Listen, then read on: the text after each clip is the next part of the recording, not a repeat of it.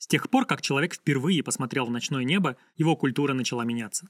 Отсылки на космонавтику и астрономию буквально окружают нас повсюду. Мы даже не задумываемся о том, как их много. Например, почему в рейтинге таксистам или курьерам мы ставим именно звездочки, а не кружочки, треугольнички или квадраты.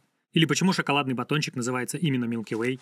Наконец, почему на постсоветском пространстве на каждом втором доме культуры изображены барельефы с космонавтами и ракетами. Ответы на эти вопросы я и ищу. Это подкаст «Земля на связи». С вами я, Георгий Лисицын, и мы говорим о том, как космонавтика изменила нашу культуру.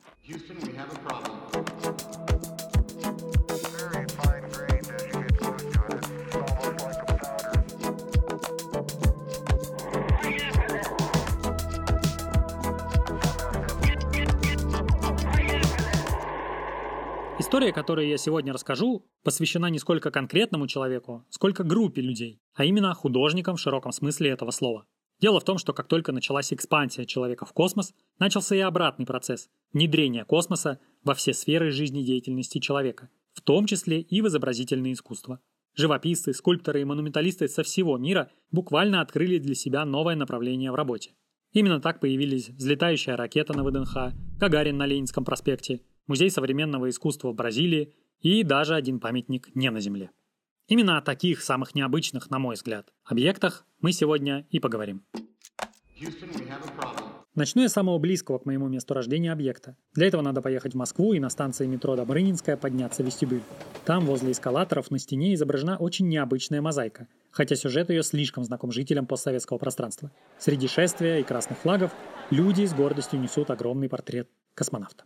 Кстати, как все это выглядит, лучше посмотреть в телеграм-канале подкаста. Там вообще очень много интересных фишек и иллюстраций, которые действительно лучше один раз посмотреть, чем 20 раз послушать. Чтобы раскрыть главный секрет этой мозаики, надо понять, почему художник вообще решается изобразить космический сюжет. Ответить на этот вопрос мне поможет мой друг, художник Александр Тихонов. Я позвонил ему и спросил, зачем обыкновенному советскому художнику вообще изображать что-то космическое. Оказалось, причин делать так несколько, и Саша назвал мне каждую из них. Хотя основная и так была понятна. Интуитивно. Это новая религия. Нужно было придумать идею после затяжного периода успевания победы. Нужна была новая идея, и полет человека в космос – это как новый, скажем так, новый виток, прогресс, какому-то героизму, потому что действительно полететь э, в какое-то другое измерение, другое пространство непонятное, это нужно быть героем. Кроме того, Саша сказал, что это была намеренная смена жанров искусства. Люди специально шли на такой шаг. Живопись, которую мы привыкли видеть, отпила место этим крупным монументальным скульптурам, которые в первую очередь были именно монументальные, которые не смотреть как отдельные скульптуры, а смотреть в комплексе с архитектурным ансамблем. Сделано это было для больших масс людей, то есть искусство, как и многое другое в Советском Союзе, стало общественным достоянием. Его больше не создавали для одного конкретного человека. Теперь для всего народа. И для СССР это был своеобразный метод продажи своей правоты, причем для своего же населения.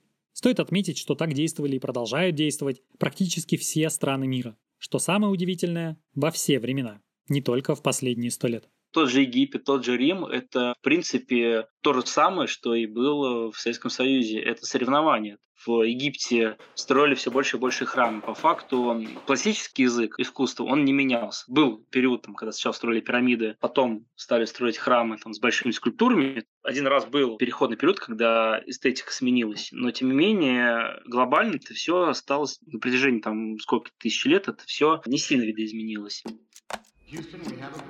Судя по количеству изображений на космическую тематику на территории нашей страны, Советский Союз не только космическую гонку выиграл, но и художественно-космическую.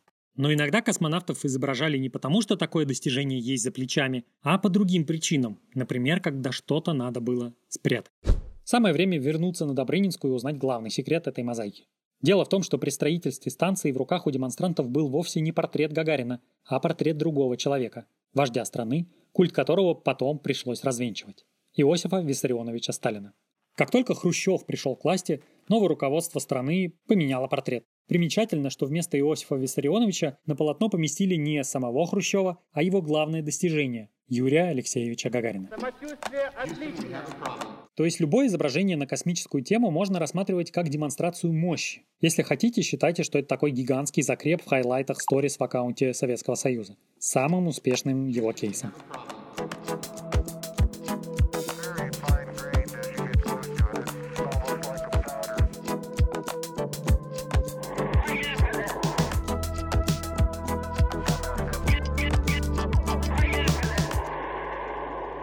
Но искусство это не всегда про демонстрацию мощи. Другая удивительная история произошла вовсе не в Советском Союзе, а гораздо дальше от него. В 384 тысячах километров от нашей планеты находится самый удаленный памятник земного происхождения. В 1971 году экипаж Аполлона-15 прилунился в районе моря дождей и сделал то, что не приходило в голову никому до них. Американский астронавт Дэвид Скотт установил на поверхности Луны крошечную скульптуру бельгийского художника Ван Хейденка. Сама по себе вот эта скульптура, она сделана из алюминия, изображает космонавта в скафандре, который лежит навзничь. По-моему, она 8,5 сантиметров в длину и находится... Об этой скульптуре и об истории, которая происходила вокруг нее, я попросил рассказать Никиту Матасова, аэрокосмического инженера и сооснователя проекта «Мы верим в космос». Фигурка выполнена очень лаконично и просто. Чтобы узнать, как это выглядело, посмотри в телеграм-канале подкаста. А вообще, по задумке, так называемый вот этот лунный астронавт должен быть маленьким и не иметь никаких расовых и половых признаков. То есть задумывалось, чтобы он был ни черным, ни белым, ни мужчиной, ни женщиной. И самое главное, что он должен был сделать, был из такого материала, чтобы противостоять сильным перепадам температур. Потому что температура на Луне у нас то горячо, то холодно. Нужно было выбрать материал, чтобы он смог выдержать как раз такие перепады температур достаточно большое количество раз. Сам замысел ее заключается в том, чтобы почтить дан памяти тем астронавтам и космонавтам, которые, к сожалению, отдали свою жизнь из-за покорения космоса. Интересно и то, кому именно посвящена эта скульптура. На этом примере, к слову, видно, в какой строжайшей секретности происходили тогда космические программы в Советском Союзе. Рядом с этой скульптурой в лунном грунте утопили небольшую табличку, которая ковечивает имена восьми астронавтов США и шести космонавтов Советского Союза к тому времени, которые уже вот погибли в различных ситуациях. И в этот список вошли как раз шесть советских, повторюсь, это как раз Юрий Гагарин, Владимир Комаров, Павел Беляев, Георгий Добровольский, Виктор Пацаев и Владислав Волков. На самом деле, тот, кто достаточно хорошо разбирается в истории, может сказать, что нескольких имен здесь может не хватать, а конкретно Валентина Бондаренко и Григория Нелюбова. Но это произошло из-за того, что в то время в Советский Союз э, своей космической программой занимался достаточно секретно. Действительно, много информации не разглашалось. А уж тем более, если два человека, к сожалению, вот погибли в результате какой-то чрезвычайной ситуации, это долгое время могли действительно ну, нигде не разглашать, чтобы полностью разобрать всю ситуацию. Просто-напросто НАСА не знала о том, что вот еще двое космонавтов советских погибли в то время.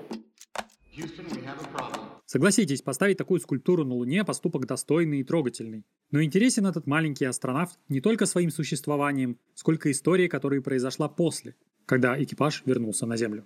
После того, как в мире узнали о том, что произведение искусства доставлено на естественный спутник Земли, то сразу же музеи, различные фонды захотели получить копию такой скульптуры. Сразу же после пресс-релиза как раз возвращения экипажа Аполлон-15 Национальный музей авиации и космонавтики заявили, что вот им тоже нужна копия скульптуры для своей экспозиции. И получали множество писем как раз это агентство космическое, ввиду того, что имя скульптора вот этого Пол Ван Хейнденка держал держалось в секрете, он таил обиду, видимо потому что его в письмах то рабочим называли, то исполнителем, и он из-за своей гордости постоянно ругался, что он не рабочий, не исполнитель, он художник и творец. И в конце концов однажды решили как бы, ну, спросить, как называется вообще эта скульптура-то. Сказали, что павший астронавт. Терпение вот этого скульптора лопнуло, он уже начал ругаться, что он хотел, чтобы эта скульптура олицетворяла путь человека к звездам, покорение там новых горизонтов, стремление человеческого вообще в космос, а явно не смерть. И он э, решил открыть тайну миру, что на самом деле это он создатель этой скульптуры. Но у него был еще и коммерческий интерес. Он хотел продавать копии этой скульптуры. Это уже не понравилось НАСА, которые изначально в своем уставе имеют пункт, согласно которому никто на космонавтике денег зарабатывать не может, если это, конечно, не в интересах государства происходит. Так что Ван Хейденка просто вынудили отказаться от своей идеи. Никаких продаж копии своей скульптуры. Вот так на разных сторонах земного шара художники или прикрывали что-то космическими сюжетами, или пытались космонавтику использовать в своих целях. Конечно, это не все истории об искусстве и космосе, но именно они показывают совершенно разные подходы к отображению достижений человечества. Любой художник сам волен выбирать, будет ли его творение демонстрацией условной силы или отображением тайного смысла и какой-то эстетической подоплеки.